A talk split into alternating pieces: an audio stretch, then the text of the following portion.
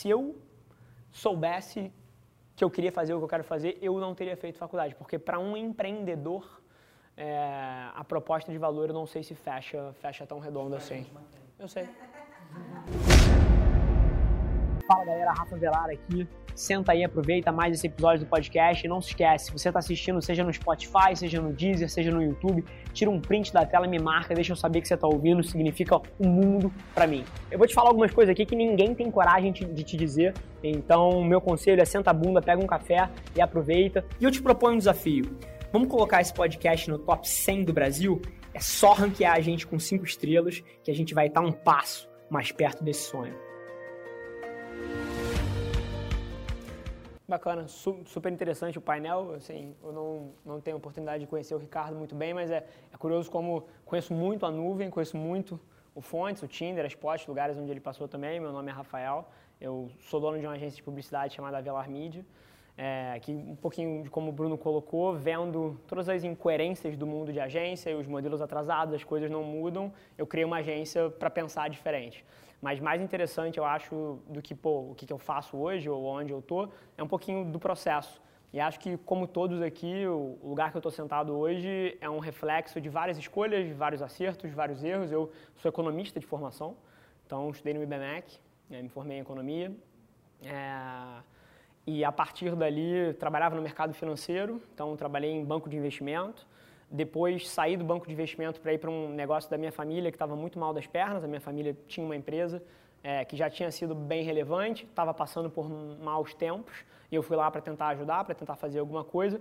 E foi através do digital, foi através de comunicação, de conteúdo, de, de tudo que a gente fala hoje em dia, e acho que muito do que vai ser falado aqui, que a gente reinventou a empresa lá atrás, cresceu a empresa pra caramba faz mais ou menos um ano que eu me desliguei do quadro de executivos da empresa, ainda sou sócio, mas não faço parte do dia a dia, e aí fui abrir uma agência para basicamente executar tudo que eu tinha aprendido ao longo dos cinco anos, trabalhando com agências e trabalhando interno, então todo aquele aprendizado e todas as incoerências do mundo de publicidade que eu enfrentei lá atrás como cliente, é, agora eu estou tentando consertar como o provedor do serviço. Então, basicamente, essa é um pouco a narrativa. Assim, a única coisa que não vai mudar são as pessoas.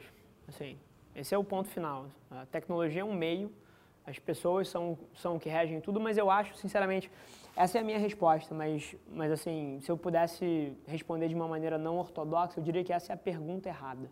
Porque quando vocês fazem essa pergunta, o que vocês provavelmente estão tentando escolher é o caminho que vocês querem seguir. Então, pô, dado que isso aqui não vai mudar, sei lá, vou dar um exemplo. Se alguém aqui quiser ser médico, Pô, o que, que não vai mudar na medicina? Pô, o que, que tem chance de ser pô, substituído por inteligência artificial mais rápido? Sei lá, radiologia? Pô, então não vou escolher radiologia? É, então vou escolher outra coisa? Eu acho que essa é a pergunta fundamentalmente errada, porque se tem uma coisa que qualquer um aqui nesse banco pode te dizer que é impossível prever o futuro. E o que você acha que não mudaria, alguém pode inventar um negócio e mudar no dia seguinte. Então essa é uma péssima pergunta. A pergunta certa é o que, que faz você vibrar?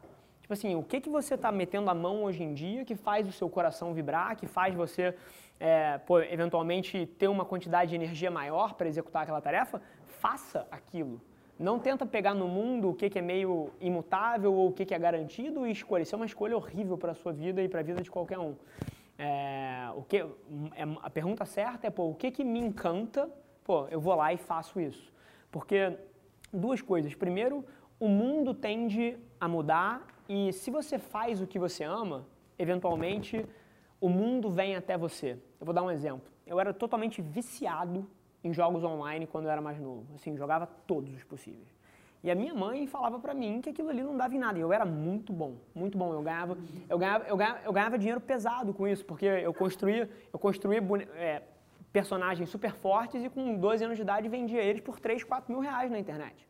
Então, assim, com 11 ou 12 anos de idade, estava ganhando, tipo, dinheiro real. É, fazendo essas coisas. E a minha mãe, pô, chegava às vezes a quebrar computador meu, a, tipo, pô, para de jogar essa merda. E, e hoje em dia, pô, você teve mês passado aí o campeonato de Fortnite, onde o campeão do, do Fortnite ganhou mais do que qualquer profissional de esporte na história. Ganha mais do que o Tiger Woods, ganha mais do que qualquer ATP, do, ganha mais do que qualquer etapa do ATP do, do Mundial de Tênis, jogando videogame. Então, assim, é uma escolha. Não estou falando que videogame é a escolha certa para vocês, não é isso que eu estou falando, mas. mas é. Ele vende. mas mas o, o ponto aqui é que se você escuta o seu coração e, e faz alguma coisa que eventualmente te dá uma, uma energia maior, o mundo vem até você e as coisas mudam e você encontra um caminho e às vezes, pô, o que não era valorizado passa a ser. Então, eu convidaria cada um de vocês muito menos a, a, bus a, buscar essa resposta no mundo e muito mais a buscar essa resposta dentro de vocês. Se, pô, se você começa a programar e daqui a pouco você perde a, a noção do tempo e programa cinco horas seguidas sem perceber, pô, faça isso.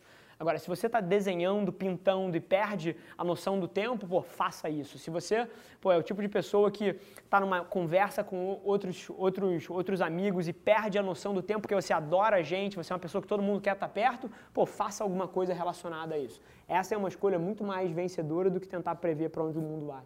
Eu vou dar uma resposta um pouco inversa ao que o pessoal está fazendo. Os meus maiores erros eu considero as coisas que eu não fiz. É, não foram as coisas que eu fiz. Eu não, eu não me arrependo de nada que eu tenha feito. E, e, isso é curioso porque não é uma coisa assim, ah, eu não me arrependo. É, por, é por, pela forma que eu faço. Toda vez que eu vou dar um passo teoricamente arriscado, eu dou um passo pequeno. E eu testo as águas. Então eu nunca errei muito grande. Porque por causa dessa cabeça que eu tenho, pô, se eu quero, vamos supor, bacana. Eu acho que o mercado de São Paulo é fantástico para agência. Pô, eu coloco uma pessoa em São Paulo. E aí, pô, hoje em dia a gente está com 20, 30, mas começou com um. Então, se eu erro pequeno, eu me dou a oportunidade de voltar para trás. Mas. E todas as vezes que eu errei, eu nunca olhei para trás me julgando, tipo assim, caramba, eu errei, eu sou um imbecil, ou pô, não devia ter feito, e fico naquela, naquela cabeça durante uma semana, um mês, pô, me julgando em cima daquilo. Eu tenho uma coisa que eu passo a página muito rápido e eu olho para aquilo como um aprendizado. Então, a primeira coisa que eu diria para vocês é que eu acho que provavelmente vocês vão se arrepender de poucas coisas que vocês fazem ao longo da vida, e é muito mais provável que vocês remoam as coisas que vocês não estão fazendo e estão com vontade de fazer. E aí o maior exemplo que eu dou para vocês, tirem um dia e vão num asilo conversar com uns velhinhos de 80, 90 anos que estão lá pô, no fim das suas vidas. E se você começar a conversar com essas pessoas, e eu tenho avós muito, muito, muito velhos que têm amigos em asilos, e de vez em quando eu levo eles para ver os, os amigos, etc. Já fiz isso, já tive em eventos onde essas pessoas estão. Vocês não precisam nem em asilo, até às vezes festas de família. Se você começar a conversar com uma pessoa idosa, você vai ver que raramente ela vai dizer que se arrepende muito de coisas que ela fez ao longo da vida. É muito difícil. Eu, assim, são raras as vezes que eu ouvi isso na minha vida. E, mas elas se arrependem das que elas não fizeram. E elas estão agora lá com 80, 90 anos falando, pô, não tem mais tempo agora. É claro que não, mas pô, e se eu aos 40 anos tivesse feito aquilo? E se eu aos meus 20 anos tivesse feito aquela viagem, tivesse tentado aquele projeto? Isso as pessoas costumam se arrepender. Mas raras são as pessoas que chegam no final da vida com a dor imensa porque erraram o que fizeram aos 40 anos. Assim, as pessoas passam pelas situações. Então eu desafio vocês a, a terem uma cabeça menos preocupada em não errar e mais preocupada em cortar as, a, a, as caixinhas das, das vontades que vocês têm. Porque quando vocês chegarem lá na frente da vida, é muito mais provável que vocês se arrependam das coisas que vocês não fizeram do que as coisas que vocês tentaram. Calma não significa complacência, tá? Assim, calma não é, pô, ah, dado que, ah, eu posso ter calma, eu posso não sei o quê, e você vai lá e tira notas horríveis na escola. Ou então você vai lá, pô, calma e não, não vou estudar para vestibular, vou entrei na faculdade, não, calma, não vou me dedicar aqui, entrou no trabalho, não, pô, não vou ser o melhor da minha área, eu não vou dar o meu melhor porque eu tenho tempo. Não é isso, tá? Isso é complacência. E complacência, é, e complacência, assim, vai destruir a sua vida é, de várias formas. Mas calma é no sentido do Fontes falou. O que, o que ele colocou foi perfeito. Perfeito. Assim, eu acho que tudo que eu achei que eu ia fazer nos próximos seis meses nunca aconteceu. Mas se eu olhar o net dos meus últimos cinco anos, eu nunca achei que eu ia estar onde eu estou hoje. Então ele, ele, ele matou, matou com essa frase perfeitamente.